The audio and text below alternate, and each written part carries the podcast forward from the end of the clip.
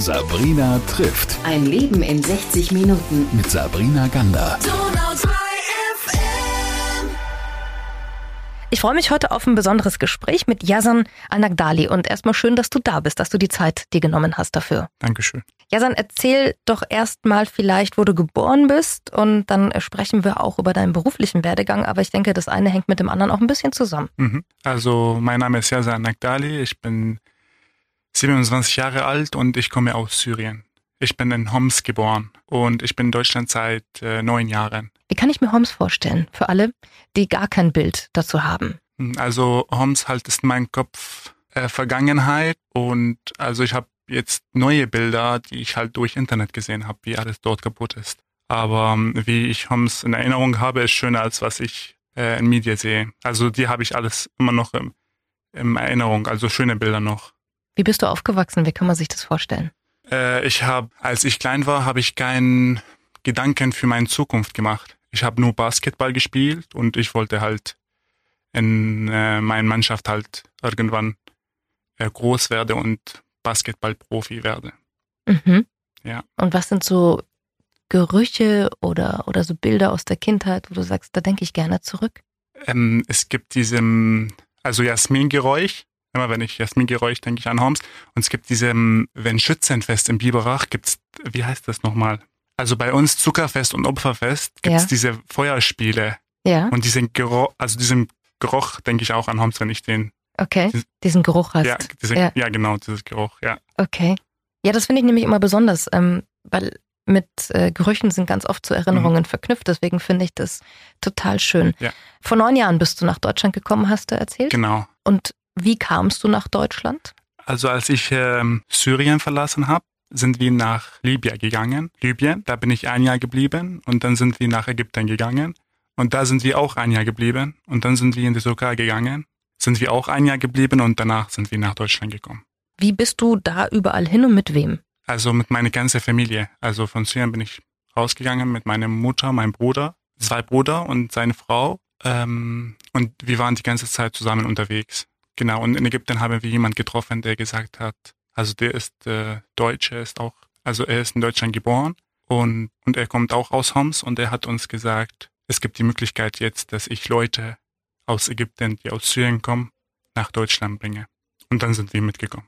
Aber nimm uns doch nochmal ganz kurz mit. Du hast gesagt, du, ihr seid aus Syrien, deine Familie und du seid hier raus und erstmal ein Jahr nach Libyen, ein Jahr nach Ägypten, ein Jahr in die Türkei. Mhm. Welche Länder haben dich da besonders geprägt oder welche, welche Zeiten sind da bei dir immer noch drin geblieben, wo du sagst, boah, das war vielleicht sehr, sehr heftig oder das ähm, waren Momente, die man nicht mehr vergisst? Äh, die Momente, die man nicht vergisst, waren in Syrien. Aber Libyen war auch, also als wir nach Libyen gegangen sind, da war auch immer noch, also kein Krieg, aber jeder Mensch hat halt eine Waffe zu Hause. Und als wir nach Ägypten gegangen, da war auch wieder Krieg. Und genau.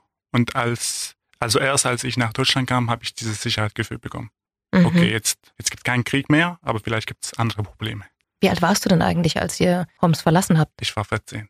14. Ja. Gab es dann irgendwann den Moment, äh, wo deine Mutter kam und gesagt hat, so, wir werden jetzt gehen, wir werden jetzt woanders hingehen? Ja, ähm, also meine Familie haben Syrien auch wegen mir gelassen, weil es gab eine, äh, eine Situation, wo, wo ein Scharfschützer versucht, mich äh, zu schießen und dann hat meine Mutter das so gesehen und dann in diesem Moment hat meine Mutter gesagt, wir gehen jetzt raus.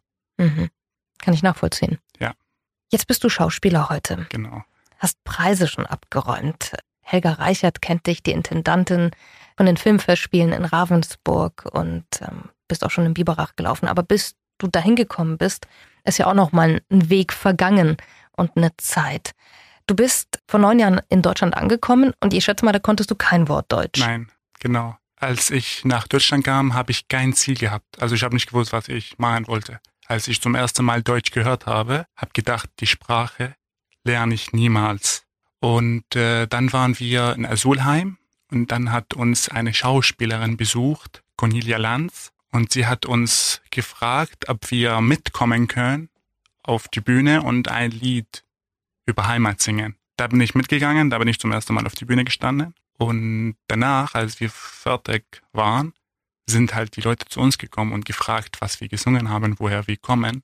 Und in dieses, also in dieses Moment habe ich gedacht, okay, jetzt habe ich ein Ziel, ich will Schauspieler werden. Ach wirklich? Mein, ja, also mein erstes Ziel war, ich will die Leute erzählen, was in meiner Heimat passiert. Ich habe Geschichten erlebt, Geschichten gehört, Geschichten gelesen und ähm, genau. Also das war mein erstes Ziel. Ich will die Leute zeigen, was in meiner Heimat passiert. Du hast vorhin erzählt, das war der Moment, boah, da wusstest du, das will ich werden. Ich möchte meine Geschichte erzählen, über mein Land sprechen. Ich möchte aber auch gesehen werden. Ich mhm. denke, das gehört schon auch dazu, oder? Ja. Als ich in der ADK, also ich habe in, in Ulm studiert, in der ADK, und ähm, am Anfang konnte ich auch kein Deutsch. Also ich kann mich erinnern an, an die erste Jahr, da habe ich wirklich Schwierigkeit gehabt mit der Sprache. Also die erste Unterricht war Theorieunterricht, da habe ich gar kein Wort verstanden. Aber danach hat halt irgendwie alles geklappt. Die Leute da haben mir geholfen und langsam durch Kontakt habe ich halt auch die Sprache gelernt. Ich stelle mir es unglaublich schwierig vor, diese Sprache zu lernen. Wirklich. Und dabei ist sie ja meine Sprache. Aber kann mir vorstellen, da sitzt man ja erstmal vor so einer Mauer und denkt mhm. sich, meine Zunge bricht dabei wahrscheinlich auch noch, oder? Man muss sich halt einfach trauen. Ich habe halt so schlecht geredet, wenn ich jetzt alte Nachrichten von mir lese und höre, denke ich, okay, krass, wie die Leute mich verstanden haben. Ich verstehe mich selber nicht. Also ich verstehe selber nicht, was ich damals sagen wollte. Gab es denn irgendwann einen Moment, wo du dir gedacht hast, nee, das ist eigentlich fast unmöglich, in einem Land, wo ich die Sprache nicht richtig kann, einen Beruf auszuüben, wo Deutsche das nicht mal richtig hinbekommen oder nicht mal diesen Durchbruch schaffen? Hast du jemals dran gezweifelt? Dieses Gefühl gibt's immer noch. Also es gab dieses Gefühl und dieses Gefühl gibt's gibt's immer noch. Ich frage mich immer, ist das der richtige, was ich gemacht habe? Ist das, also weil Schauspieler zu werden, ist nicht so einfach.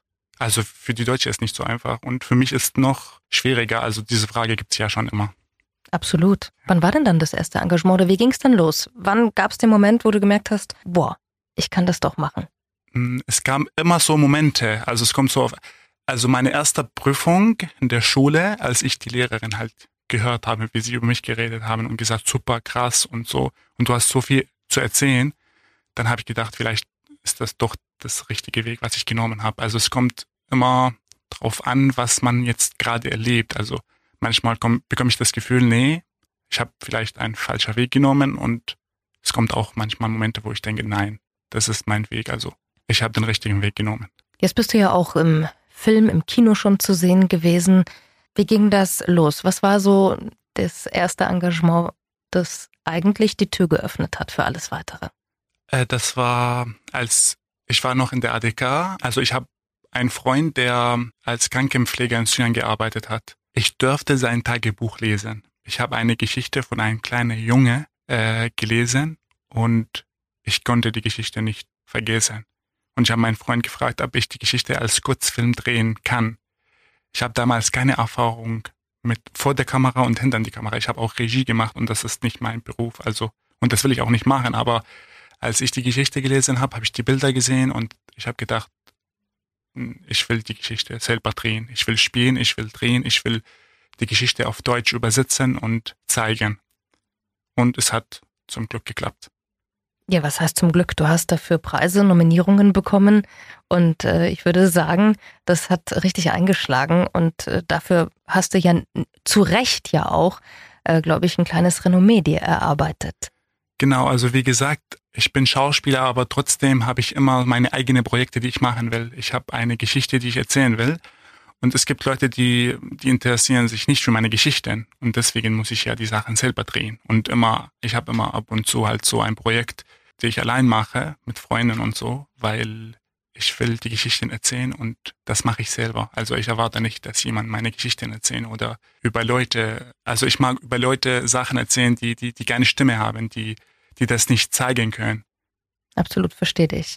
Und du hast gesagt, auch über die Geschichten von Menschen, die keine Stimme haben, ist dir ein Anliegen, die auch zu erzählen. Ist das vielleicht nicht doch auch das Geheimnis? Eine Geschichte ist dann ein Erfolg, mhm. wenn es eine Geschichte ist, die dich selbst im Herzen auch berührt. Dann berührt es meistens auch die anderen. Das stimmt, genau. Also ich habe auch gerade ein neues Projekt und äh, ein Kurzfilm Inside the Box und ähm, ich weiß, ich bin mir nicht sicher, ob dieses Film viele Leute interessieren, wie, wie dieses Film mich interessiert. Genau, also es gibt auch Sachen, die man halt selber denkt und äh, selber fühlt, aber die anderen halt, sie sehen das anders und sie fühlen das auch anders. Zum Beispiel, es geht um dieses Film über Rassismus und äh, es gibt halt Leute, die sehen das anders, wie ich Rassismus sehe, sehen die Leute das anders, wie ich das sehe. Hast du den überhaupt gespürt hier in diesem Land? Ja. Extrem? Ja. Inwieweit? Mm, Also ich also ich bin jetzt seit drei Monate Deutsch, also ich habe den deutschen Pass auch bekommen und ich wollte meinen Namen ändern, weil ich habe Probleme mit meinem Namen, egal wo, wenn ich Wohnung, äh, Wohnung, also ich bin auf der Suche nach Wohnungen und es ist halt in Deutschland schwierig, weil ich ein aus, also weil ich arabischen Namen habe. Ich wollte meinen Namen ändern, aber alle haben gesagt, nee, meine Mutter wollte auch nicht, dass ich meinen Namen ändere. Aber ich habe wirklich Probleme mit meinem Namen, weil ich halt, ähm, egal wo ich mich beworbe, bin ich immer noch der Ausländer Mhm. obwohl ich seit neun Jahren hier bin, obwohl ich in Deutschland studiert habe, aber trotzdem, also das bleibt, glaube ich, für immer. Mhm. Ja. Aber der Name ist natürlich auch deine Identität ne? Genau. und deine Geschichte. Ja, Das Wenn stimmt. man die ablegt, Ja. ist es immer so, ein, so eine Gratwanderung, finde ich, ob man sich dann treu bleibt. Ja, also es gibt auch viele Leute, sie fragen mich, fühlst du dich deutsch? Nein, also ich fühle mich nicht deutsch. Also meine, meine Identität habe ich, es hat nicht mit meinem Namen zu tun. Name ist halt, also es ist mein Name, aber ich muss jetzt meinen Weg irgendwie finden, wie ich das halt, wie ich meine Ziele erreichen kann, ohne Probleme. Wo kann man dich überall sehen, Yasan? Gerade haben wir, wir ich arbeite gerade in, in einem Film und ich will mich überall in Deutschland beworben. Mhm. Es gab, wie gesagt, ja schon äh, genügend Nominierungen und Preise. Genau. Also ich habe am 21. März Biber Filmfest gezeigt in, in Stuttgart und in Frankreich. Es hat auch den Preis von Bruno Frei Biberach bekommen. Und ich hoffe, dass ich äh, mit meinem neuen Film auch, ich hoffe, dass ich den Film überall zeigen kann, deutschlandweit. Dann kann ich dir ja nur das Beste der Welt wünschen und Vielen hoffe, dass das nächste Mal, wenn wir uns wiedersehen, du mir erzählst, wie großartig alles gelaufen ist und welche tollen neuen Projekte du bald uns zeigen darfst. Und äh, ich wünsche dir weiterhin nur das Beste auf dem Weg und sag danke, dass du die Geschichte heute erzählt hast, deine Vielen Dank. Geschichte. Dankeschön. Danke, Yasan. Sabrina trifft Ein Leben in 60 Minuten. mit Sabrina Gander. Donau 3